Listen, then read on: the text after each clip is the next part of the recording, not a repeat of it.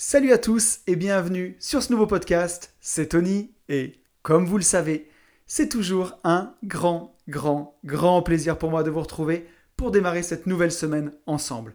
Pour tous ceux qui ne me connaîtraient pas, je suis lotisseur, marchand de biens, investisseur et je vis de mon immobilier depuis 2018.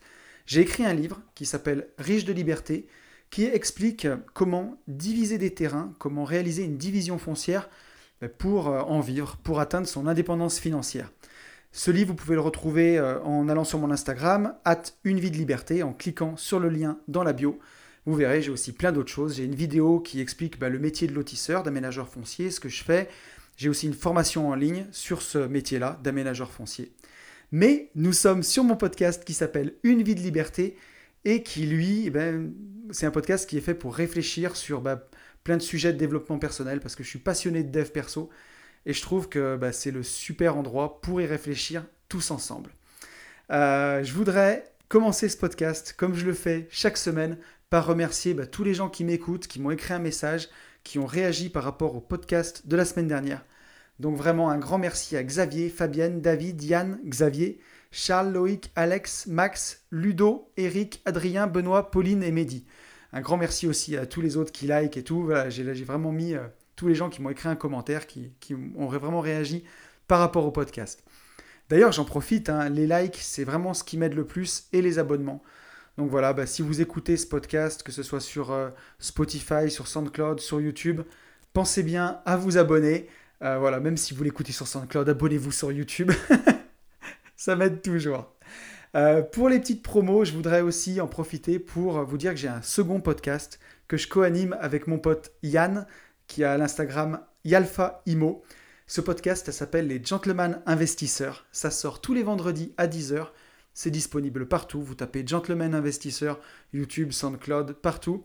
Et là, on parle vraiment d'immobilier. C'est un podcast qu'on anime tous les deux, un peu un ping-pong, quoi. En échange, on n'est pas tout le temps d'accord on a des bons retours et euh, voilà, c'est un podcast aussi que j'ai beaucoup de plaisir à faire. Donc ça sort tous les vendredis à 10h. Bon, bah moi je suis super content de vous retrouver cette semaine, ça me fait vraiment plaisir, c'est trop bien. Et euh, on peut commencer par les retours sur le podcast de la semaine dernière. Alors là, j'en ai eu beaucoup. Je me suis imprimé même une petite feuille, parce que d'habitude j'ai mon conducteur sur mon ordinateur. Mais là, j'ai carrément imprimé une feuille parce que voilà, il y avait vraiment du commentaire de qualité. Donc un premier commentaire de, Quentin. Alors je veux revenir d'ailleurs, oui, le sujet de la semaine dernière, c'était le burn-out. Le burn-out, un peu la rat race de l'entrepreneur ou le burn-out du, salarié euh, vraiment qui, n'en peut plus de son boulot. Euh, c'était un sujet assez personnel, vous avez été hyper nombreux à me répondre et je vous remercie énormément, ça m'a fait vraiment, vraiment, mais hyper plaisir. Donc, euh, donc on attaque. Petit retour de Quentin. Salut Tony, merci pour ce podcast sur le burn-out qui venait du cœur. Ce n'est pas un sujet facile, mais ça doit encore moins être un sujet tabou. Bravo. C'est important pour les personnes comme moi qui n'en ont jamais fait d'entendre les mécanismes qui mènent droit dans le mur. Depuis plusieurs années, j'ai un objectif principal de rester en bonne forme physique, mais tu rappelles que la forme mentale est tout aussi importante et à ne pas négliger. On dit toujours fais un métier qui te plaît, mais il faudrait également ajouter et qui te permet d'avoir du temps pour te libérer l'esprit. Encore un podcast riche en réflexions qui devrait aider beaucoup de gens. La question que je me pose, c'est si tu avais écouté ce podcast avant de faire ton premier burn-out, quand tu pensais que tout allait bien, est-ce que tu te serais senti concerné ou serais-tu simplement passé à autre chose sans y prêter attention? Bah, C'est une question qui est super super intéressante, euh, Quentin. Et si je l'avais fait avant mon premier burn-out, ah, je pense que ça m'aurait sensibilisé. Mais j'étais tellement dans mon truc que je serais, je serais peut-être passé à côté du message.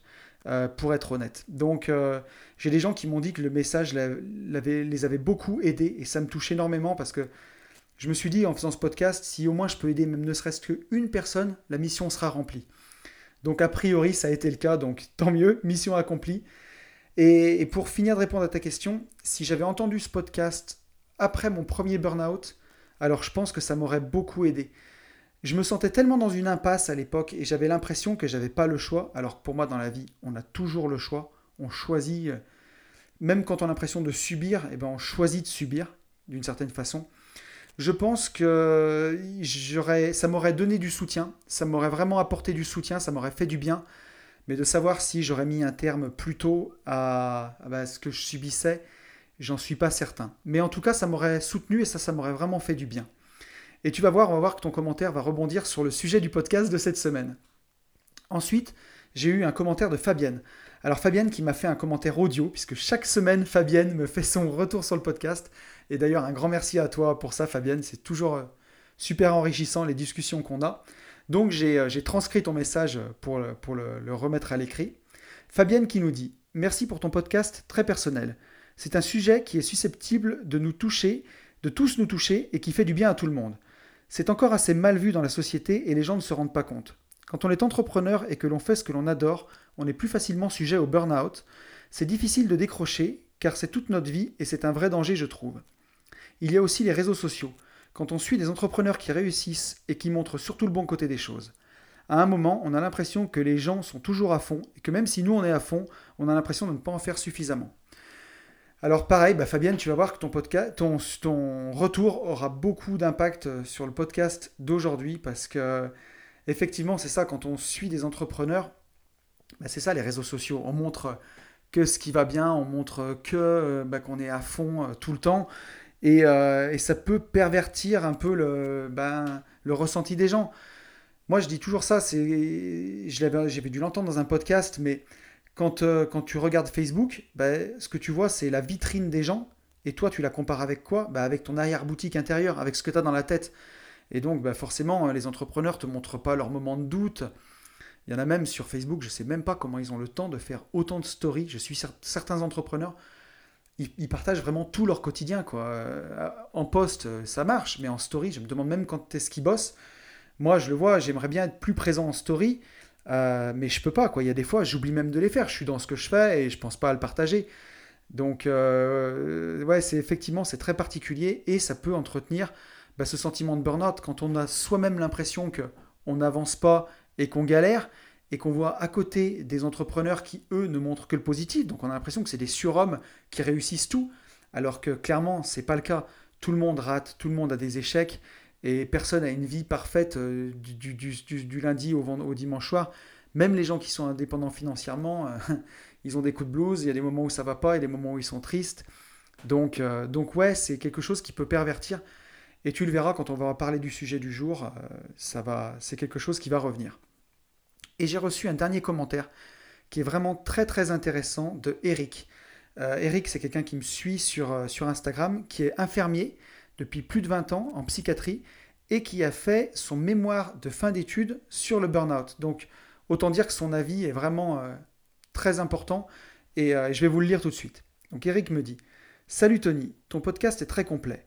Il est peut-être possible d'ajouter que ce phénomène est difficile à mettre en évidence. Celui qui en souffre est pris dans un décalage entre sa vision du travail tel qu'il doit être fait et la façon réelle dont il est fait. La personne va surinvestir son travail et se brûler complètement. Les signes ressemblent à la dépression, mais trouvent leurs origines dans ce décalage entre le travail idéal et le travail réel. Donc, ce sont les personnes qui ont une représentation forte du travail idéal qui sont susceptibles d'être touchées. Il faut consulter dès que la personne va surinvestir son travail, avoir l'impression d'être partout et nulle part en même temps, de la frustration par manque de moyens ou de résultats, un manque d'intérêt ou un manque de reconnaissance. Il existe des solutions. Apprendre à se connaître professionnellement, identifier ce qui coûte de l'énergie et ce qui en redonne, mettre en évidence les situations professionnelles péjoratives et celles qui ressourcent, faire circuler la parole librement dans le milieu professionnel afin de ne pas se sentir coupable, de ne pas pouvoir réaliser le travail idéal mais accepter le travail réel, chercher à faire avancer les pratiques communes pour ne pas laisser l'individu porteur des échecs. Et comme tu dis, tout faire pour ne pas être en situation de burn-out. Donc un grand merci euh, Eric pour ton commentaire, c'est vraiment top, euh, c'est vraiment très riche ça complète bien le podcast pour toutes les choses qui, que, que j'aurais pas dites, puisque je le rappelle à chaque fois, sur ce podcast, je partage mes réflexions. Vous n'êtes pas obligé d'être d'accord avec tout. Et d'ailleurs, si vous n'êtes pas d'accord avec tout, c'est vraiment très bien, il n'y a aucun problème. Et, euh, voilà, et c'était important de le rappeler parce que comme c'est un sujet qui touche quand même au médical, euh, presque, enfin, au, bah, au mental, au psychologique, c'était important d'avoir ce retour-là. Et je suis tout à fait d'accord avec toi euh, bah, d'essayer de consulter vraiment dès les premiers symptômes mais c'est quelque chose qui est très difficile quand on a la tête dans le guidon et je peux vous dire que bah, clairement j'en sais vraiment quelque chose. Hein. Vous avez écouté le podcast de la semaine dernière. Si c'est pas fait, vous pouvez aller l'écouter, bien entendu. Mais c'est important de s'écouter, c'est important de prendre du temps pour soi. Et, euh, voilà, il y a des gens qui sortent grandis du burn-out et j'en fais partie. Il y en a d'autres qui en sortent complètement détruits. Et ça, euh, souvent les plus forts, hein, c'est ceux qui vont le plus loin et c'est ceux qui sont le plus détruits derrière. Donc euh, vraiment, faites attention à vous. Euh, je le redirai jamais assez. Prenez soin de vous. Personne ne le fera à votre place. Quoi. Voilà. Bon, bah écoutez, je crois qu'on en a fini avec le, retour sur le podcast de la semaine dernière. On va pouvoir parler du sujet de la semaine. Donc, le sujet de cette semaine, c'est la peur de manquer. C'est un sujet qui revient souvent avec les investisseurs euh, avec qui je parle. Cette peur de manquer, cette peur de ne pas avoir assez. Alors, on est entre investisseurs, donc c'est souvent de l'argent, mais on peut manquer de plein d'autres choses. Et c'est ce dont on va parler durant, tout ce podcast. Donc ouais, en intro, c'est vraiment ça. Euh, j'en ai beaucoup, beaucoup entendu parler avec des investisseurs avec des gens avec qui on va un petit peu plus loin, même des gens avec qui euh, on, a, on a parlé en coaching. C'est un sujet, cette peur de manquer, qui est vraiment important et je pense que justement en parler, essayer d'aller voir ça, ça peut bénéficier au plus grand nombre. D'autant plus que moi, j'y ai été assez euh, sujet à cette peur de manquer, que ce soit dans mon enfance ou euh, quand j'ai voulu me lancer, quand j'ai voulu bah, lâcher la rambarde, lâcher mon CDI et, et devenir vraiment indépendant financièrement et vivre de mes investissements ben voilà, il y, a, un moment, il a fallu se lancer et j'ai eu cette peur qui a été hyper présente. Donc, on va pouvoir voir ben, un peu comment euh, moi j'ai réussi à la dépasser et essayer toujours, comme je le fais à chaque fois, de donner des pistes pour arriver à s'en libérer. Donc, euh, vous connaissez mon amour de la sémantique. Donc, la peur de manquer, on a deux mots, on a peur et manquer. On va essayer d'aller voir un petit peu ce qu'il y a là derrière. Donc, la peur, on l'a déjà pas mal définie dans ce podcast. Dans le Larousse, c'est une émotion qui accompagne la prise de conscience d'un danger d'une menace. Donc dans la peur de manquer, hein, il y a le danger, qu'est-ce qui va se passer si on manque, et la menace, cette menace qui est lancinante de manquer. Et la peur de manquer, on le voit, hein, c'est souvent, c'est redondant, hein, c'est quelque chose qu'on ressasse. Et euh, le, comment dirais-je, le gros du terme, quoi, le, le cœur du terme, manquer. Donc manquer, qu'est-ce que ça veut dire? Il y a plusieurs significations qui sont vraiment hyper intéressantes. Donc la plus courante, c'est ne pas disposer de choses ou d'être en quantité suffisante ou ne pas les avoir du tout. Donc voilà, ben, quand on manque de personnel, euh, quand on manque d'argent, c'est on a besoin d'une chose qu'on n'a pas. Mais manquer, ça veut aussi dire échouer ou ne pas réussir. Donc il y a, cette notion-là hein, de, manquer. Quand on manque la cible, c'est qu'on n'a pas réussi à toucher la cible. Il y a aussi euh, ne pas réussir oui, à, atteindre quelque chose, un animal, je viens de le dire. Et euh, on peut aussi manquer quelqu'un. Quand on a manqué son rendez-vous, quand on a manqué quelqu'un, c'est qu'on ne s'est pas rencontré alors qu'on aurait pu le faire.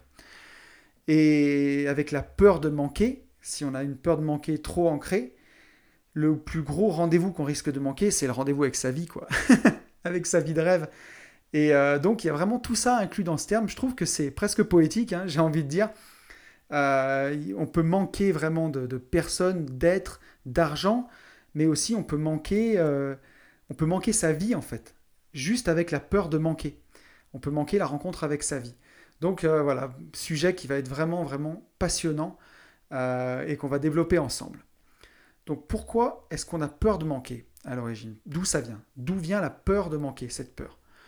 Donc elle vient, de, il y a vraiment plein, plein, plein de raisons. J'ai essayé d'en identifier plusieurs dans mes lectures et dans mes recherches, mais euh, on peut manquer déjà de plein de choses. On peut manquer d'argent, on peut manquer de temps, on peut manquer d'amour, et on peut aussi avoir peur de manquer l'essentiel, de manquer sa vie. Ça, c'est vraiment ce qui revient le plus quand on parle avec, euh, entre nous, avec des gens, avec des investisseurs ou même dans le quotidien. Euh, on peut avoir aussi peur de manquer bah, des besoins physiologiques de base, puisque au final, c'est à ça qu'on revient. On peut manquer d'air, on peut manquer d'eau, on peut manquer de nourriture, on peut manquer de sexe aussi. Hein. Ça fait partie de nos besoins de base.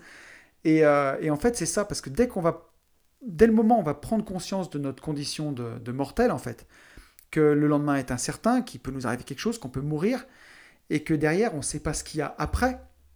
Aujourd'hui, pour l'instant, personne n'est revenu nous dire ce qu'il y avait après. Donc, on, a cette euh, peur, cette conscience du vide, en fait, cette peur du vide qu'il y a. Et au final, euh, bah, c'est la, la peur de mourir, en fait. La peur du vide, la peur de mourir, la peur de ce qu'il y a derrière. Donc, toutes ces peurs-là, quand on a peur de manquer d'argent, ou de manquer de temps, souvent c'est qu'on manque de temps pour gagner de l'argent, euh, au final, tous ces besoins-là, ils se ramènent aux besoins physiologiques de base. Si on n'a plus d'argent, on a peur de plus avoir d'argent, c'est qu'on a peur de plus pouvoir se nourrir. Et si on a peur de ne plus pouvoir se nourrir, c'est qu'on a peur de, de, mourir en fait derrière. Quand par exemple euh, on a l'impression de manquer d'amour, bon bah souvent derrière c'est qu'on a envie de sexe aussi, qu'on manque de sexe. Et si on manque de sexe, c'est qu'on va pas pouvoir se reproduire, qu'on va pas pouvoir perpétuer l'espèce et qu'on va mourir derrière. Donc on le voit bien, hein, derrière toutes ces peurs de manquer d'argent, de manquer de temps, euh, bah, c'est souvent derrière des, de manquer d'amour, c'est la peur de manquer de nourriture, de manquer d'air, de manquer d'eau, de pouvoir s'alimenter ou de manquer de sexe. Et derrière, bah, c'est justement la peur de mourir ou de ne pas pouvoir se reproduire, d'éteindre l'espèce qu'il y a. Donc derrière la peur de manquer, quand on va vraiment vraiment au fond, on voit qu'il se cache justement bah, cette peur de mourir. Euh, et, cette peur de mourir, qu'est-ce que c'est? Ben, C'est la peur du vide, c'est cette insécurité. Et on le voit, la peur de manquer, elle se base sur ce sentiment-là, sur un sentiment de vide et d'insécurité. Clairement. Donc qu'est-ce qu'on va faire derrière euh, quand il y a ça? Ben, On va avoir un besoin de sécurité, justement, pour combler ce, ce sentiment d'insécurité. On va vouloir rajouter de la sécurité. Donc la peur de manquer, elle se découle de ce besoin de sécurité. En fait, on se sent, quand on a peur de manquer, c'est ça, on a peur du vide qui peut y avoir après la mort, au fond. Donc on se sent vide et on va avoir envie de se remplir en fait. C'est aussi beaucoup quand on a un manque de satisfaction de sa vie qu'on a peur de manquer. On le voit, hein, moi qui, à l'époque où je voulais changer, où je voulais arrêter mon ancien job, où j'avais mon CDI, et où je voulais euh, devenir, euh, ben, prendre mon indépendance financière et arrêter, j'avais vraiment un gros manque de satisfaction dans ma vie. J'étais pas bien, ça allait pas, ça me plaisait pas. Et je me disais, si j'arrête, je vais quitter mon CDI, j'aurai plus de salaire. Est-ce que mes revenus passifs vont être suffisants? Est-ce que ça va fonctionner? Et, euh, j'avais ce gros, euh, bah exactement, un sentiment de, de vide et de un manque de satisfaction dans ma vie et me dire que euh, et cette peur de manquer était vraiment, vraiment intense et, ancrée. Et la deuxième chose, c'est que cette peur de manquer, elle est là parce qu'on ne se fait pas confiance pour l'avenir. Souvent, c'est ça. On n'a pas assez confiance en soi de se dire que dans l'avenir, on sera capable de générer d'autres revenus ou de s'en sortir. Donc, euh, si, dans le cas où on veut devenir indépendant financièrement, par exemple. Mais même, euh, on peut avoir la peur de perdre son CDI et de ne pas être capable de retrouver autre chose. Et en fait, cette peur de manquer, elle va être là parce que dans l'avenir, on ne se fait pas confiance en se disant quoi qu'il arrive, j'arriverai à m'en sortir. Comme on n'a pas confiance en soi, on a la peur de manquer dans le quotidien en fait. Et ça, c'est vraiment dommage, parce que du coup, on s'empêche de vivre. Clairement, on va le voir dans la suite du podcast, mais à cause de ça, on s'empêche de vivre. C'est aussi une peur qui peut venir de l'enfance. Quand on a manqué dans son enfance, quand on a manqué euh, soit d'amour, soit d'argent, soit du temps de la part de ses parents, par exemple, euh, ben, ça va amplifier cette peur de manquer qu'on va avoir. Et même si on peut réussir dans la vie, on peut être fortuné, riche, on peut toujours avoir cette peur de manquer parce qu'elle est ancrée vraiment en nous dans l'enfance en fait. Et euh, voilà, ça c'est euh, ben, c'est vraiment dramatique. Puisque quand c'est dans l'enfance, c'est assez dur souvent à aller ben, chercher les sources et, voir d'où ça vient. Il faut vraiment faire un travail sur soi adulte pour arriver à s'en libérer. Euh, pour rebondir sur le message de Fabienne de tout à l'heure aussi, les réseaux sociaux aujourd'hui, ils accentuent vraiment, vraiment ce problème. À la question pourquoi a-t-on peur de manquer aujourd'hui? Ben, Les réseaux sociaux, depuis que Facebook existe, depuis 2005, ça vient encore rajouter à la peur de manquer qui est naturelle chez l'être humain, puisqu'on l'a dit tout à l'heure, elle découle de la peur de mourir, euh, de la peur de ce qui pourrait y avoir, du vide qui pourrait y avoir après la mort, euh, et, de la peur de la mort, clairement. Donc, euh, ben, elle est déjà lancinante et présente un peu partout en nous. Et les réseaux sociaux vont vraiment accentuer ce phénomène, puisque euh, avec les notifications, avec tout ce qui se passe sur Facebook, je veux dire, vous éteignez votre téléphone trois jours, vous rallumez Facebook ou Instagram, il s'est passé plein de trucs. Et justement, cette peur de manquer, cette peur de manquer ce qui se passe sur les réseaux sociaux, elle est, elle est vraiment exacerbée. D'ailleurs, il y a un terme que les Américains ont inventé pour ça, qui était aussi pour la bourse à l'époque, c'est le FOMO. Donc FOMO, ça veut dire Fear of Missing Out, la peur de rater. Ça, c'est un phénomène en bourse quand euh, la bourse monte et monte souvent très très souvent d'un coup. Les investisseurs ont peur de rater et souvent vont vouloir rentrer, rentrer, rentrer tout de suite. Et souvent, euh, ben, après la bataille, et après derrière, c'est suivi d'une baisse, et ils vont perdre de l'argent. Mais c'est ce qui s'est passé pour le Bitcoin en 2017, quand vraiment il est monté euh, jusqu'au ciel.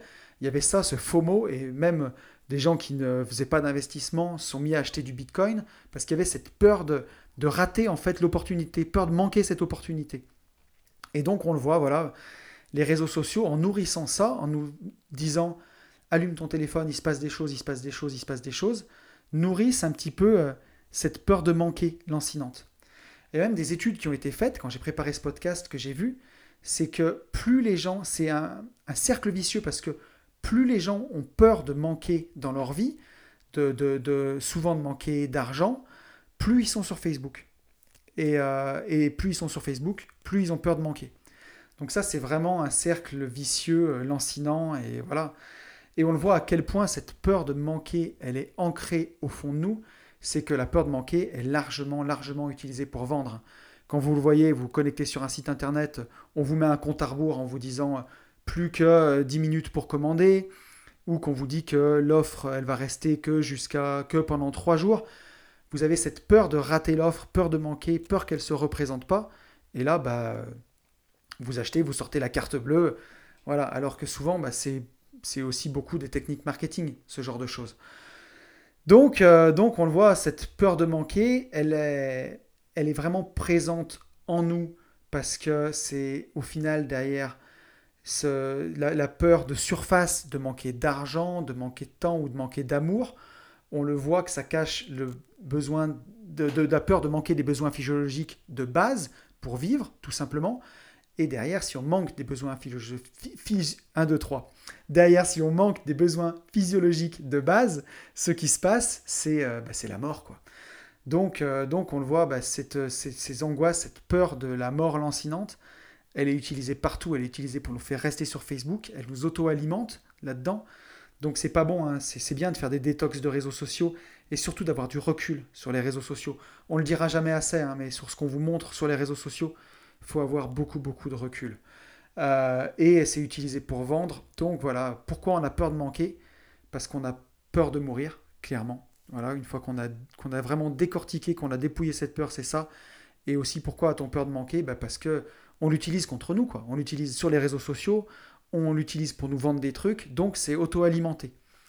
Donc voilà, voilà un petit peu d'où vient cette peur de manquer. Alors la deuxième question que je me suis posée, c'est que se passe-t-il concrètement quand on a peur de manquer? Voilà, là on a vu pourquoi on avait peur de manquer. Mais quand on a cette peur de manquer en nous, qu'est-ce qui se passe? Qu'est-ce que ça nous fait en fait? Alors la première chose qui se passe, c'est que souvent ça engendre du désespoir. voilà, clairement. Si, euh, si vous avez euh, peur de rater des opportunités, euh, on va prendre l'exemple d'un investisseur mais vous avez peur de rater des opportunités immobilières, vous êtes tout le temps sur le bon coin, vous avez l'impression que toutes les bonnes affaires vous passent sous le nez, vous allumez Facebook et là vous voyez tous les entrepreneurs du net qui vous montrent que wouh, pompez up, j'ai encore acheté un immeuble, j'ai fait ci, j'ai du 15% de, de, rentabilité sur mes biens. Et là, bah, ça, soit ça peut vous booster, mais beaucoup de fois, ça va engendrer du désespoir. Quoi. Vous allez être dégoûté. Si en tout cas vous êtes sujet à la peur de manquer, qu'on soit bien clair, hein, ça va vous dégoûter et, euh, ça peut aussi euh, engendrer une sorte de deuil paralysant. C'est-à-dire que on, fait même le deuil de ce qu'on voudrait faire et on baisse les bras. Quoi. Concrètement, voilà, on laisse tomber, on se dit, bah, c'est bon, c'est pas pour moi, quoi, j'y arriverai pas. Euh, la peur de manquer vous paralyse en fait, elle vous flingue. Donc ça, c'est la première chose qui peut se passer quand on a très peur de manquer. Moi, je vais prendre l'exemple aussi, euh, j'en reparlerai tout à l'heure un peu plus en détail, mais euh, quand je voulais quitter mon ancien boulot pour vivre de mes investissements, bah, cette peur de manquer, peur de lâcher mon salaire, j'avais un salaire qui était confortable, peur de lâcher la rambarde, quoi, comme on dit, pour vraiment voler de ses propres ailes, cette peur, elle était tellement grande qu'elle me tétanisait en fait. Je me disais, mais comment je vais faire quand j'aurai lâché mon CDI Ok, j'ai mes revenus passifs, mais je dis n'importe quoi. Si demain la bourse, elle se casse la gueule, que j'ai plus mes revenus mobiliers, que euh, si euh, demain mes locataires, ils arrêtent de payer, ou que j'ai trop de dégâts, j'ai un dégât des eaux dans un, bien, que ça me coupe une source de revenus, comment je vais faire? Donc là, on voit bien, hein, c'est mélangé entre la peur de manquer de cet argent du CDI et aussi euh, de la confiance en soi, ma propre confiance en moi à me dire, quoi qu'il arrive, dans mon avenir, j'arriverai à subvenir à mes besoins. Donc, on le voit bien, j'étais vraiment sujet à cette peur de manquer sur ces, côtés-là. Et ça engendrait en moi bah, une, paralysie un peu, quelque part, puisque je suis resté...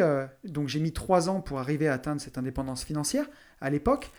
Mais une fois que je l'ai atteint, je suis bien resté encore six mois ou presque un an dans mon ancien boulot, de, de, de, se dire euh, j'ai peur de lâcher, euh, c'est un peu comme on a peur de lâcher son doudou, quoi. Clairement. Et ce que ça fait du bien, c'est comme euh, on échange son temps pour ça, mais on sait que ça, ça va tomber tous les mois, quoi qu'il arrive. Donc ben, la peur de manquer de ça, elle était vraiment violente. Alors on va continuer. Hein. Qu'est-ce qui peut se passer aussi quand on a la peur de manquer? Eh ben, c'est chez d'autres personnes une grosse consommation de biens matériels pour combler ce vide. Donc ça, les gens qui accumulent, qui entassent, pour combler la peur de manquer. Alors là, on va échanger l'argent contre des biens matériels. Hein. Donc c'est peut-être pas qu'on a peur de manquer d'argent, mais c'est qu'on a peur de manquer de tout en fait. Et on va combler ce vide en rajoutant, rajoutant des choses. Donc ça, d'où ça vient? Ben, C'est un comportement archaïque en fait de, nos ancêtres. La, peur du manque, elle engendre ce désir d'accumuler. C'est toujours lié à l'instinct de survie, comme on en a parlé au début du podcast. Donc la peur, euh, cette peur panique de, manquer, elle nous fait, euh, ben, nous fait paniquer justement, et elle nous fait dépenser de l'argent. Et donc là, on peut accumuler plein de choses. On l'a vu avec le confinement, par exemple, on peut accumuler de la nourriture. Là, il y avait euh, quand le Covid est arrivé, les gens ont eu peur de la pénurie dans les supermarchés, peur de manquer de nourriture, peur de mourir. Qu'est-ce qu'on fait? On va dans les supermarchés, on dévalise les rayons. Boum La peur de manquer nous fait accumuler mais ça peut être aussi euh, des possessions matérielles. Voilà, la peur de manquer peut faire acheter à certaines personnes, par exemple, trois voitures, alors qu'on est tout seul. Euh, mais euh, pour nous faire réfléchir, ça peut aussi nous faire accumuler bah, de l'argent. Voilà, la peur de manquer nous fait accumuler de l'argent sur les comptes en banque. On accumule, on accumule, on accumule. Mais même sans l'investir, hein. remplir des livrets A, des LDD, des comptes courants, et on a peur de le perdre. peur de manquer, peur de le perdre, on n'investit même pas quoi. C'est juste euh, accumuler de l'argent pour accumuler de l'argent. Et la peur de manquer peut aussi nous faire accumuler les biens immobiliers. Chers amis investisseurs, si euh, voilà, à quel moment on s'arrête quoi Voilà, je, euh, moi aujourd'hui j'ai 25 lots en tout, mais à quel moment on s'arrête? À quel moment Ça c'est une grande question. Hein. Est-ce qu'il faut 50 lots, 70 lots, 100 lots alors qu'on est indépendant financièrement avec 25 est-ce que derrière on investit parce qu'on aime investir ou parce qu'on en veut toujours plus et qu'on a peur de manquer? Telle est la question. Hein on en parlera, on va continuer dans le podcast. On va continuer d'avancer là-dessus. Donc voilà, on le voit, la, peur de manquer, elle peut nous faire accumuler. Que ce soit bah, des possessions matérielles, de l'argent, des biens immobiliers, euh, ou du temps même, hein, quand on veut être euh, indépendant financièrement. C'est peut-être la peur de manquer de temps, de manquer sa vie, qui nous fait accumuler du temps. Je pense même que c'est ça. Hein. On peut pas le stocker le temps, mais on peut en tout cas en vouloir plus. Euh, a contrario, complètement, la peur de manquer, elle peut nous faire vivre à 100 à l'heure pour combler le vide. Et ça, euh, ça rebondit avec le sujet de la semaine dernière sur le burn-out. Cette peur de manquer, peur de manquer sa vie, là, hein, peur de manquer le rendez-vous avec sa vie, eh ben, on a l'impression qu'il faut remplir, remplir, remplir sa vie, quoi, pour combler ce vide, combler le vide de l'angoisse de la mort. Donc qu'est-ce qu'on fait? On prend un travail harassant, hein? On y passe tout son temps. On fait un burn-out, hein, Anthony euh, On y passe beaucoup, beaucoup de temps. On a l'impression de... Moi, j'avais l'impression de sauver le monde hein, quand je bossais 50 heures, 60 heures par semaine. J'avais... Ça me donnait, d'une certaine façon, le sentiment de vivre. Hein. Euh, mais je vois que je me suis trompé après, derrière. Qu'est-ce qu'on fait aussi? On prend des loisirs trépidants, on se remplit d'activités, de sorties, euh, de films, de, boîtes de nuit, de bruit. Euh, on essaye de se remplir au maximum, remplir son temps libre. quoi. Un samedi euh, à lire sous un arbre, c'est un samedi perdu. C'est, il faut faire des choses, il faut faire, faire, faire. Ça, c'est la, peur de manquer, elle nous pousse à faire ça. Et clairement, elle nous empêche de vivre dès aujourd'hui, de vivre ici et maintenant. quoi. Parce que quand on a cette peur de manquer, on va accumuler, accumuler des heures de travail, accumuler des loisirs, en se disant, euh, il m'en faut encore, il m'en faut encore, il m'en faut encore. Quand j'en aurai beaucoup, là, eh ben, j'arriverai à profiter. Mais en fait, on reporte, euh, on travaille énormément, on fait plein de choses sans vivre en fait. On reporte. Je suis d'accord que quand on est investisseur ou quand on a envie de, plus plus tard, il faut pratiquer le plaisir différé. Mais là, c'est même pas le plaisir différé, c'est euh, on, peut aussi accumuler des sorties. Hein. Et, et faire ça sans être dans l'instant présent, sans vivre le moment. Ce soit vraiment dans l'accumulation, quoi. Euh, vaste sujet. Hein. Et ça peut aussi pousser certaines personnes, cette peur de manquer, au syndrome de Diogène. Alors j'ai découvert ça. Diogène, c'était un dieu grec qui vivait dans un tonneau. Et, et le syndrome de Diogène, donc c'est la peur de manquer poussée à l'extrême, elle devient pathologique. Et là, on va accumuler à l'excès des objets inutiles euh, ou hors d'usage ou sans valeur marchande. Et les personnes qui font ça, elles sont incapables de s'en délester. Alors je ne sais pas si ça vous est déjà arrivé de faire une visite d'un bien immobilier à acheter d'une personne qui serait décédée et qui était atteinte de ce syndrome-là. Moi, ça m'est déjà arrivé et c'est hallucinant. Vous pouvez même plus marcher dans la maison.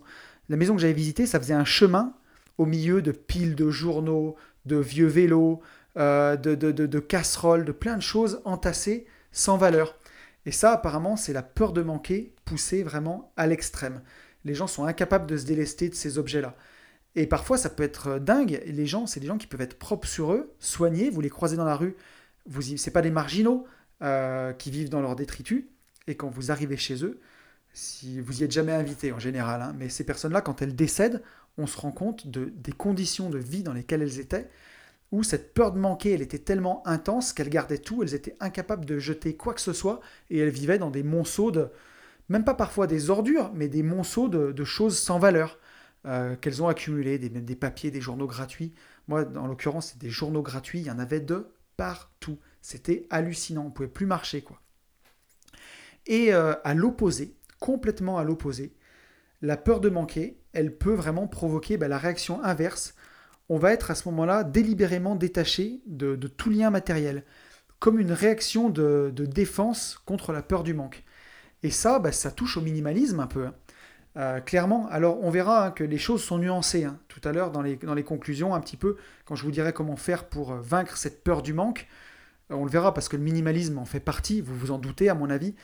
Et ça peut vraiment, vraiment aider en fait. Mais, voilà, le minimalisme poussé à l'extrême, la personne qui dans son appart a une table, deux chaises, même pas de canapé, rien du tout, pas un bibelot, rien, ça peut être ben voilà, de vivre comme un ascète en fait, en, étant, en ayant cette réaction vraiment délibérée contre la peur du manque.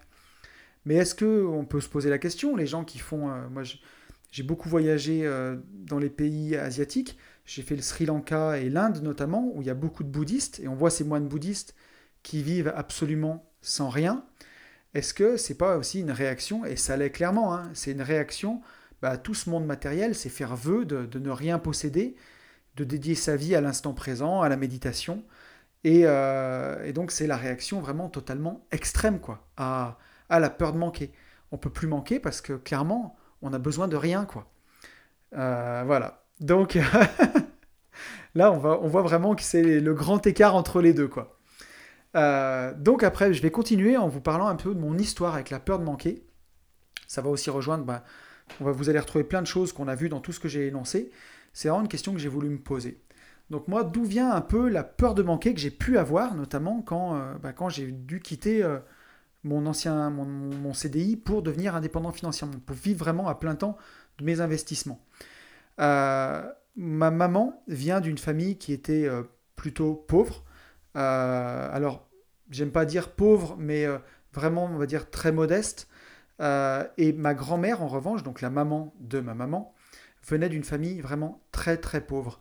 elle a été placée dans des fermes à l'âge de 8 ans. elle a beaucoup beaucoup manqué quand elle était jeune. J'en parlais avec ma grand-mère qui aujourd'hui est décédée, paix à son âme. Mais, mais qui, elle a énormément manqué quand elle était jeune. Elle a même souffert de la faim à l'époque. Donc euh, voilà, c'était vraiment ancré en elle. Et pour en avoir parlé avec ma mère, c'est quelque chose qu'elle lui a sûrement transmis, cette peur de manquer. Et moi, quand j'étais enfant, on n'a jamais manqué de rien. Moi, j'ai jamais, j'ai toujours très bien vécu. Euh, j'ai toujours eu à manger dans mon assiette. Mais par contre, on m'a toujours expliqué quand j'étais petit qu'un sou était un sou et qu'il fallait économiser, qu'il fallait faire attention à l'argent, qu'on pouvait en manquer, euh, voilà, surtout du côté de, ma mère en fait, puisqu'elle avait eu cette histoire personnelle avec ça, avec sa maman qui avait beaucoup manqué étant enfant, euh, et qui, lui avait un peu transmis ça. Donc voilà, maman, si tu m'écoutes, on se passe le flambeau. Hein. Donc je pense que moi, voilà, mon histoire avec la peur de manquer, puisque j'ai parlé tout à l'heure un petit peu que ça pouvait être ancré dans l'enfance, je pense qu'elle vient de là. Euh, je viens de famille d'agriculteurs où, euh, voilà, où un sou était un sou, où c'était des familles nombreuses, hein, ça vient de la campagne, hein, voilà. Donc, où vraiment à l'époque, il n'y avait pas énormément d'argent, quoi, et on faisait attention aux dépenses. Donc, moi, j'ai toujours été éduqué avec un peu cette vision-là, voilà. Et qu'un sou était un sou, que c'était dur à gagner. On m'a toujours répété que c'était dur à gagner, alors que plutôt quand on avance, on se rend compte que bah, plus on apporte de valeur aux gens, plus on en gagne et que souvent, ben, plus on travaille avec sa tête, plus on en gagne aussi, que c'est pas relié aux efforts toujours qu'on fait. Sinon, ouais, un mineur, les mineurs seraient les plus riches, les mineurs dans la mine, hein, les mineurs de fond, puisque je vous rappelle que je viens d'à côté de Saint-Étienne, une grande ville minière. Mais voilà, si les mineurs avaient été ben, les plus riches, euh, ça se serait. Et c'est sûrement les gens, la catégorie de profession qui, a, à l'époque en tout cas, où le travail était le plus difficile, le plus harassant, et voilà, les conditions étaient hyper, hyper difficiles. Et pourtant, on s'était payé euh, vraiment pas grand-chose, quoi. Donc, euh, donc voilà. Donc je pense que peut-être que l'origine de ma peur de manquer va venir de là. Ensuite, après, ben voilà, moi, dans mon histoire personnelle, on en a parlé tout à l'heure, mais j'ai eu de la difficulté à lâcher mon ancien job, malgré ben, des rentrées passives supérieures à mes dépenses. Euh, j'avais même mis, pour tout dire, trois années de dépenses de côté. Voilà. J'avais calculé mes dépenses, donc je conseille à tout le monde, avant d'investir, moi, d'avoir au moins, au moins, au moins un an de dépenses de côté.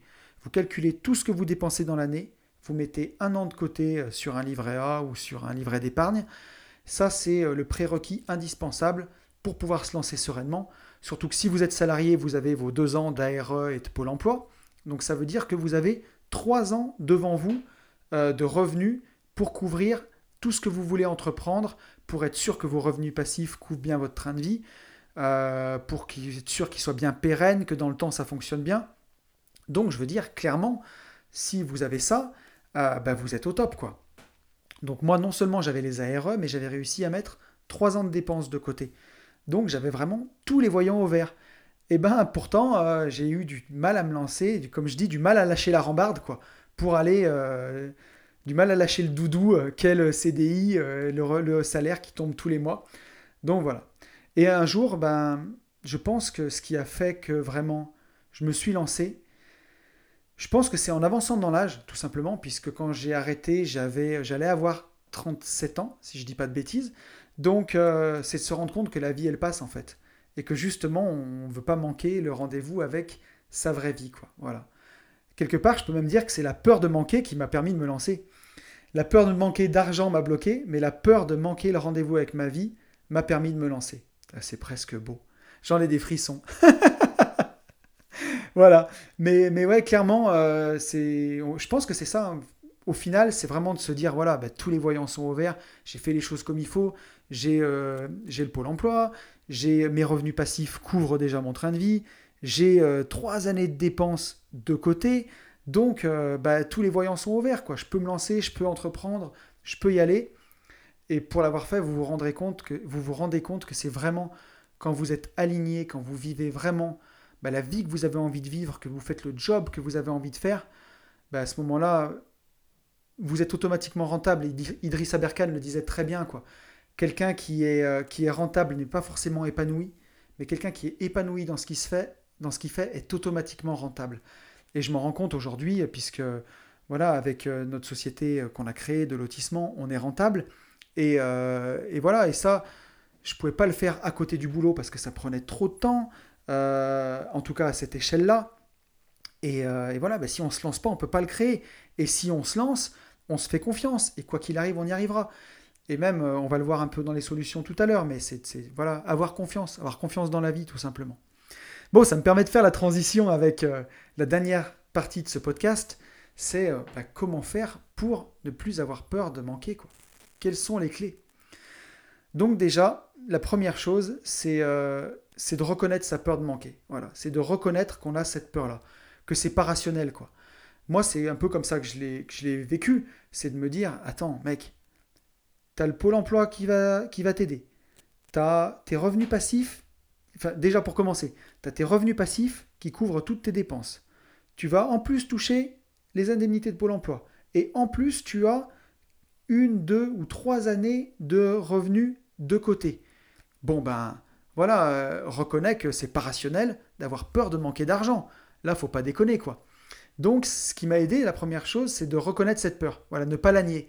Pas nier que c'était la peur de manquer. Parce qu'au début, je le niais. Et ensuite, bah, quand je l'ai reconnu, ça a été beaucoup plus simple. Je pense que la deuxième chose à faire, c'est d'accepter accepter qu'on va forcément manquer des choses. Alors là, on ne parle pas forcément d'argent, mais accepter que dans la vie, on ne pourra pas tout expérimenter, on ne pourra pas tout faire. C'est pas possible en fait. Accepter que forcément, il y a des choses qu'on va rater, il y a des choses qu'on va manquer. Et, euh, voilà. Pour un exemple tout bête, hein, l'autre jour, je regardais une vidéo de Norman avec ma fille où il expliquait que si on voulait regarder tout ce qu'il y avait sur Netflix, vous n'allez pas le croire, il faudrait non-stop 4 ans. 4 années entières pour mater tous les films et toutes les séries et tous les documentaires qui sont dispo sur Netflix. Donc clairement, vous verrez pas tout. Et moi je le vois, j'ai des fois j'ai des potes qui me disent "Ah, il faut que tu mates euh, Viking, la série elle est trop bien." Viking, j'ai pas vu. Mais voilà, euh, aujourd'hui, est-ce que j'ai le temps d'aller consacrer euh, une quinzaine ou une vingtaine ou une trentaine d'heures à mater une série que j'ai pas vue? Ben peut-être qu'elle est vraiment bien, mais il y a un moment, il faut faire des choix et voilà, ben il faut l'accepter. Euh, on peut avoir peur de manquer, de se dire ah merde, j'aurais pas vu cette série, euh, les gens vont en parler, je la connaîtrais pas.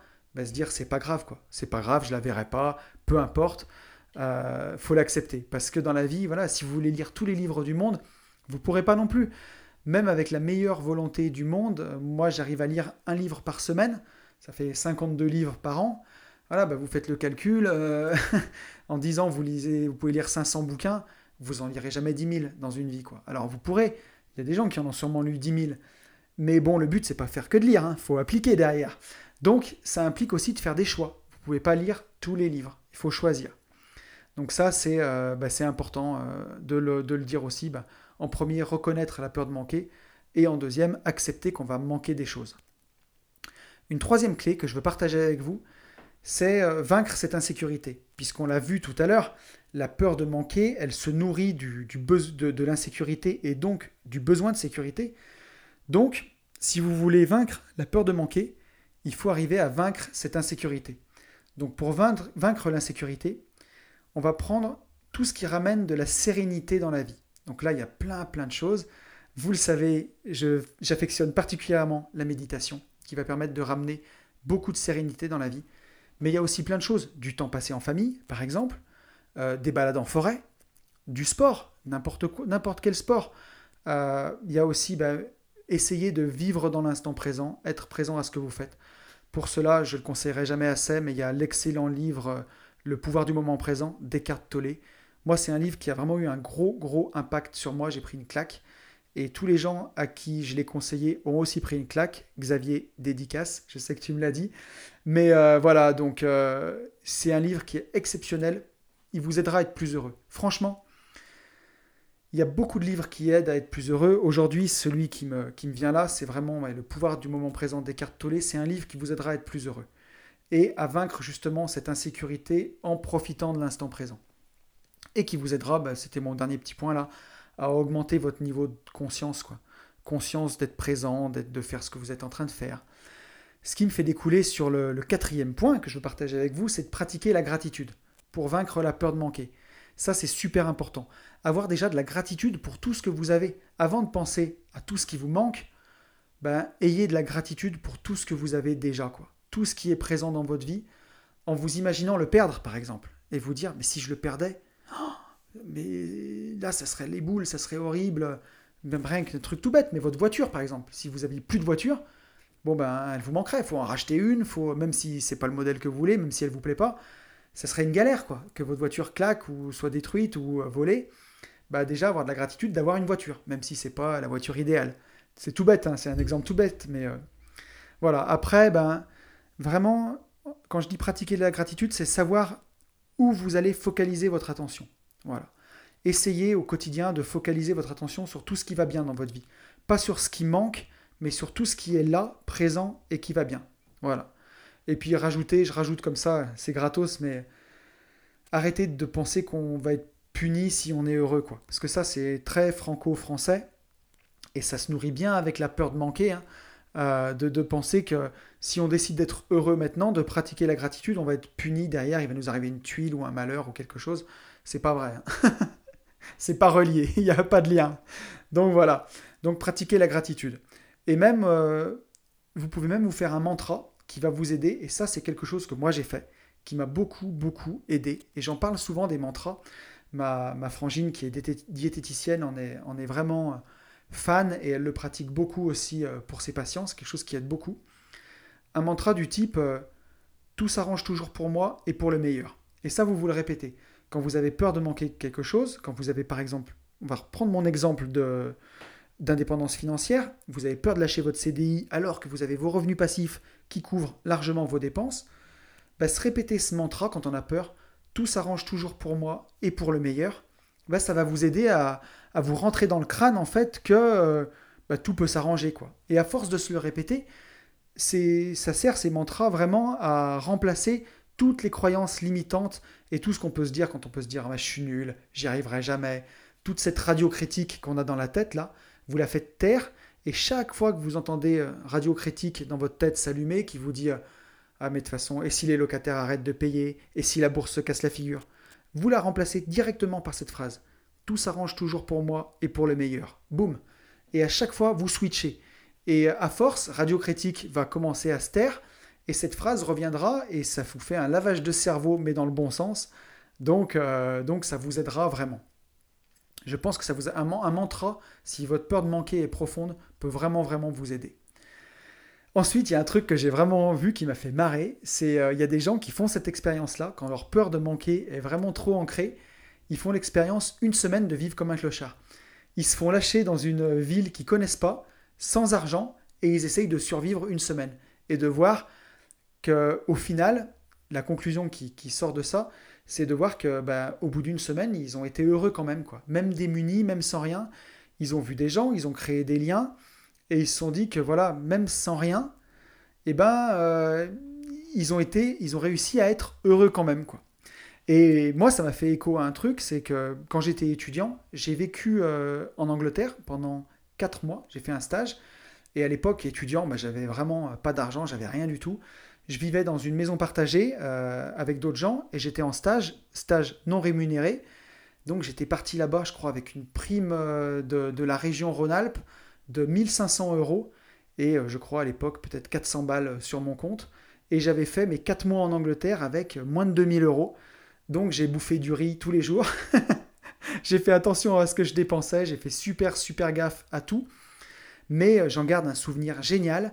j'ai j'étais monté là-haut avec ma voiture, j'ai même pu me promener, euh, j'ai pu, euh, j'ai pu voyager, enfin, je me souviens que j'étais hyper heureux. Et pourtant, là-bas, j'avais vraiment vécu avec, euh, avec le minimum, quoi, avec moins de 500 euros par mois pour me loger, me nourrir et essayer de visiter. Donc c'était... et j'en garde un hyper bon souvenir, alors que voilà, clairement, c'était pas Byzance. Donc je pense que c'est bien de garder ça en boussole. Je suis sûr que vous avez un souvenir comme ça où vous avez vécu avec peu et vous avez été très heureux. Un autre qui me vient pendant que je, fais ce podcast, quand je suis parti euh, en Inde, je suis parti en moto 17 jours là-bas et j'avais en tout et pour tout un sac à dos. Voilà, mon blouson de moto, mon pantalon de moto, un casque, un sac à dos. Avec dedans euh, trois caleçons, trois paires de chaussettes, euh, deux t-shirts et mon ordinateur. Et euh, le soir, on faisait la lessive euh, dans l'évier, on mettait à sécher pendant la nuit. Et je me rappelle avoir été hyper, hyper heureux. quoi. C'était super d'avoir juste ce petit sac à dos. J'avais toute ma vie dans un sac à dos. Et c'est vraiment un sentiment que je garde en boussole. Quand j'ai peur de manquer, je me dis, mais de toute façon, qu'est-ce qui peut arriver de pire? Même si euh, tous tes locataires arrêtent de payer, que tu perds ton immobilier, même si la bourse casse la figure, tu perds, tu perds tout. Eh ben, rappelle-toi à ce moment-là, tu n'avais rien et tu étais heureux quand même. Donc, bah, tu pourras être heureux quand même. Ce sera différent, tu feras autre chose, mais tu seras heureux. Donc voilà, à garder un peu en mémoire euh, ces choses-là. Ensuite, pour, euh, pour continuer, pour avancer, je pense que c'est bien d'accepter la perte. Voilà, accepter. Euh, donc, on peut avoir peur de manquer, et c'est ce que je disais tout à l'heure. Je, rebondis un peu sur ce que je disais, mais accepter la perte, accepter le cycle de la vie. Par exemple, pour la bourse, si vous, vous avez peur que la bourse descende, et là on vient de le voir, elle a perdu 40% avec le Covid et elle est déjà remontée de plus de presque 40%. Donc elle est presque revenue à 10% près à son niveau de départ. Donc si vous avez peur d'investir, si vous avez peur des baisses, vous ne profiterez pas des hausses non plus, puisque la bourse, ça monte et ça descend. Il faut accepter ce cycle-là, il faut accepter cette volatilité pour arriver à gagner de l'argent avec la bourse, par exemple. Donc si vous avez investi tous les mois, même avec la crise du Covid, vous avez gagné de l'argent. Les gens qui ont commencé d'investir même au plus haut euh, fin février et qui ont mis de l'argent régulièrement tous les mois, même avec le crash qu'on vient de prendre, avec la remontée qu'il y a eu derrière, ils auraient gagné de l'argent. Donc, euh, bah, accepter cette perte, c'est accepter le cycle de la vie, c'est accepter que les choses, l'impermanence, hein, je vous ramène au podcast que j'ai fait sur l'impermanence, mais voilà, accepter que les choses, elles montent et elles descendent. Il y a une conférence d'Oussama Hamar que j'avais vue, qui doit être dispo sur YouTube, qui est exceptionnelle là-dessus, qui expliquait qu'il faut accepter que ça baisse pour remonter. Et lui, il prenait l'exemple de, ben voilà, comme je disais tout à l'heure, lâcher la rambarde du CDI, et ça c'est vraiment hyper, hyper important. Parce que voilà, moi quand j'ai lâché cette rambarde du CDI, forcément d'un coup, j'ai perdu mon revenu. Donc il a été remplacé à 70% par le pôle emploi. Et après, le pôle emploi s'est arrêté et c'est remplacé par les revenus de ma société. Donc forcément, vous ne pouvez pas lâcher la rambarde et du jour au lendemain gagner plus d'argent qu'avant. C'est pas possible. Il y a forcément un moment où ben, ça va baisser, vos revenus vont baisser, mais globalement derrière, pour développer quelque chose qui vous plaît et remonter. Et aujourd'hui, c'est ce qui est en train de se passer, c'est que mes revenus sont descendus et aujourd'hui sont en train de remonter plus haut qu'avant, parce que voilà, j'ai lâché la rambarde, j'ai accepté que ça baisse pour construire autre chose. Si, euh, si vous avez vraiment peur de manquer, ça vous paralysera pour entreprendre. Et quand vous allez entreprendre, il faut accepter temporairement bah, que ça baisse pour que ça puisse remonter derrière. Euh, et, ça, bah, c'est primordial. quoi. Euh, la peur de manquer, elle vous empêche de prendre des risques et du coup, elle limite l'abondance. Voilà. Donc pareil, bah, on n'investit pas en bourse, on ne se, se forme pas. Vous ne pouvez pas lâcher 1000 ou 1500 euros dans une formation parce que vous avez peur de perdre de l'argent, alors que temporairement, c'est sûr que vous allez donner cet argent. Mais la compétence que vous allez gagner va vous permettre de faire faire x10 ou x100 peut-être à cet argent. Donc bah, c'est accepter la peur de manquer et lâcher là-dessus, c'est accepter que l'argent, eh ben, il doit absolument euh, circuler pour fructifier. Quoi. Voilà. Euh, et ça, ça me ramène à un excellent film que j'ai vu euh, et que j'adore, c'est Creed. Je vous le conseille. Creed, c'est l'héritage de Rocky. En gros, c'est Rocky 6, quoi. Et l'histoire de Creed, c'est le fils d'Apollo Creed, donc qui jouait dans les précédents Rocky, qui est décédé. et son fils va vouloir devenir un grand boxeur. Sauf que pour résumer, il est né dans le luxe, puisque son père était riche, donc il habite dans une maison magnifique, euh, il a beaucoup d'argent, et en fait, bah, pour euh, arriver à devenir un grand boxeur, il va accepter de baisser son niveau de vie, ses standards, il va aller euh, habiter dans une toute petite piole avec Rocky en banlieue de Philadelphie, il va aller s'entraîner dans une salle toute pourrie, vraiment du ghetto, alors qu'il pourrait s'entraîner dans le luxe, mais justement pour pas s'embourgeoiser, quoi. Euh, et, il accepte de redescendre pour après bah, gagner et devenir un champion et remonter plus haut qu'il était avant, puisqu'avant eh ben, il vivait dans l'ombre et euh, l'héritage de son père, et après bah, il devient un champion et il vit avec son propre argent. Mais euh, c'est marrant, hein, mais c'est petite parenthèse avec un film américain. Mais voilà, dedans, j'ai trouvé le parallèle bien, puis c'est plein de bonnes leçons. il, accepte que ses revenus bah, descendent, de baisser son niveau de vie, d'avoir moins de besoins, pas trop s'embourgeoiser. Parce que ça, c'est quelque chose qui est, euh, qui est vraiment important et qu'on verra. C'est que on parlait du minimalisme tout à l'heure, mais euh, bah, pour avoir moins peur de manquer, eh ben, il faut avoir moins de besoins. Et dans ce film-là, Adonis Creed, c'est ce qu'il fait. Il a moins, il se, il s'enlève tous ses besoins. Il avait une belle voiture, une belle maison. Il s'en va, il va déménager dans une toute petite piole, plus de voiture, plus de grandes maisons à entretenir il a beaucoup moins de besoins, il peut se concentrer vraiment sur sa quête de devenir champion, puisqu'il a plus que ça à penser, pour après atteindre ses objectifs et profiter euh, derrière. Mais clairement, c'est ça, voilà, si euh, vous réduisez vos besoins, ben, vous aurez moins peur de manquer. Voilà, pas trop s'embourgeoiser, quoi. C'est si dès que vous gagnez un peu d'argent, euh, ben voilà, vous vous mettez dans un train de vie où vous consommez tout ce que vous gagnez, c'est la rat race, hein, clairement, c'est pas autre chose. Hein vous vous embourgeoisez, vous prenez trop de goût de luxe, bah déjà ça va vous empâter quoi. Hein vous allez, vous aurez moins la grinta, vous aurez moins la rage quoi. Vous aurez moins envie d'aller chercher euh, les choses pour améliorer votre vie, quoi. Et, euh, en plus de ça, bah, vous pourrez plus lâcher puisque vous boufferez tout votre salaire. Donc, euh, donc c'est bien de pas trop s'embourgeoiser quand même. Voilà. Je trouve que c'est important. Sans tomber dans le minimalisme à l'extrême qui serait l'opposé qu'on a vu tout à l'heure du syndrome de, Diogène, mais avoir moins de besoins, bah ça va vous permettre de garder euh, la rage pour atteindre vos objectifs. Ça va vous permettre de ne pas vous faire trop de soucis pour la peur de manquer, puisque justement vous n'avez pas beaucoup de besoins.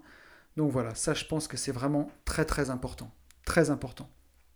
Et euh, la dernière chose que je voudrais partager avec vous, c'est quelque chose que j'ai fait moi. Là, on est vraiment terre à terre, mais euh, bah, c'est de faire les maths. Clairement, faites les maths. Pour vaincre la peur de manquer d'argent, calculez précisément ce dont vous avez besoin pour vivre sur une année. Vous le calculez hyper précisément. Et euh, ça aurait même pu être le premier conseil, mais de commencer par là. Vous le divisez par 12 et vous voyez chaque mois ce qu'il vous faut pour vivre.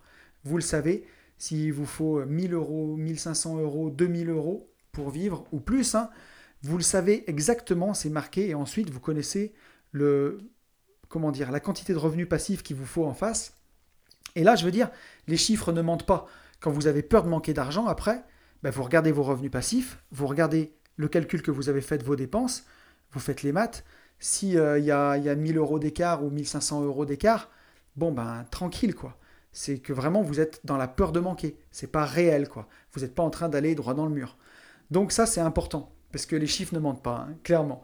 Vous faites les maths et là, euh, vous aurez votre réponse. Mais euh, bon, j'en ai pas parlé plus avant, puisque justement, cette peur de manquer, elle va aussi dans l'irrationnel. Si elle implique que vous avez fait les maths et que les maths sont bons, quoi. C'est là où on va vaincre la peur de manquer. Si les maths sont pas bons, on n'est plus dans la peur de manquer, c'est-à-dire qu'il faut continuer, faut continuer d'investir, faut continuer d'avancer euh, sur votre quête d'indépendance financière. Mais écoutez, je crois que je suis arrivé au bout. Je crois que j'ai tout dit. Euh, j'espère que le sujet vous aura plu. En tout cas, j'aurais pu en parler encore pendant longtemps, mais je crois que le podcast va faire pas loin d'une heure, donc euh, je pensais pas que j'en parlerais aussi longtemps. Euh, écoutez, j'espère que le podcast vous a plu. N'hésitez surtout pas à me faire part de vos ressentis sur le podcast. Si vous avez eu peur de manquer, si vous avez réussi à vaincre cette peur de manquer, comment vous avez fait pour, pour avancer? Ça m'intéresse vraiment et je lirai ben, les messages euh, de, des gens qui m'ont fait un retour dans le podcast de la semaine prochaine. Je fais une petite parenthèse et j'en profite pour vous dire que pour l'accompagnement de l'accompagnement Une vie de liberté que j'ai proposé euh, dans les précédents podcasts, il me reste une place. Donc si quelqu'un est intéressé, qu'il n'hésite pas à me contacter. C'est vraiment un accompagnement pour vous aider à atteindre vos objectifs, les objectifs que vous vous êtes fixés. Voilà, vous êtes le pilote, moi je suis le copilote et je vous aide à atteindre vos objectifs, à détruire les croyances limitantes, à voir tout ce qui vous bloque pour qu'on annihile ça ensemble et que ben, je vous permette d'être plus heureux puisque vraiment c'est ça le but. Donc il me reste une place, si ça t'intéresse, c'est ta chance, n'hésite pas à me consulter et euh, on fait un petit appel ensemble, on voit ben, si je peux t'aider, si c'est dans mes cordes, hein. et puis euh, si euh, je peux t'aider, eh ben, on met en place euh, une séance d'accompagnement par mois. Et je le redis, le montant, c'est vous qui le fixez. Voilà, c'est les premiers. Donc, vous fixez ce que vous voulez euh, donner. Et ça ira très bien. Si ça vous va, ça m'ira. Voilà, écoutez, j'espère que ce podcast vous a plu. Vous le savez, comme chaque semaine, ben, je, vous souhaite, euh, je vais vous souhaiter ben, de ne pas avoir trop peur de manquer, hein, parce que ça pourrait vous bloquer. Sauf si vous avez peur de manquer le rendez-vous avec votre vie, auquel cas ça va vous booster. Donc je vous souhaite bah, d'aller de l'avant, je vous souhaite de vivre vos rêves, je vous souhaite carrément de vivre le meilleur, et vous le savez par-dessus tout, je vous souhaite de vivre libre.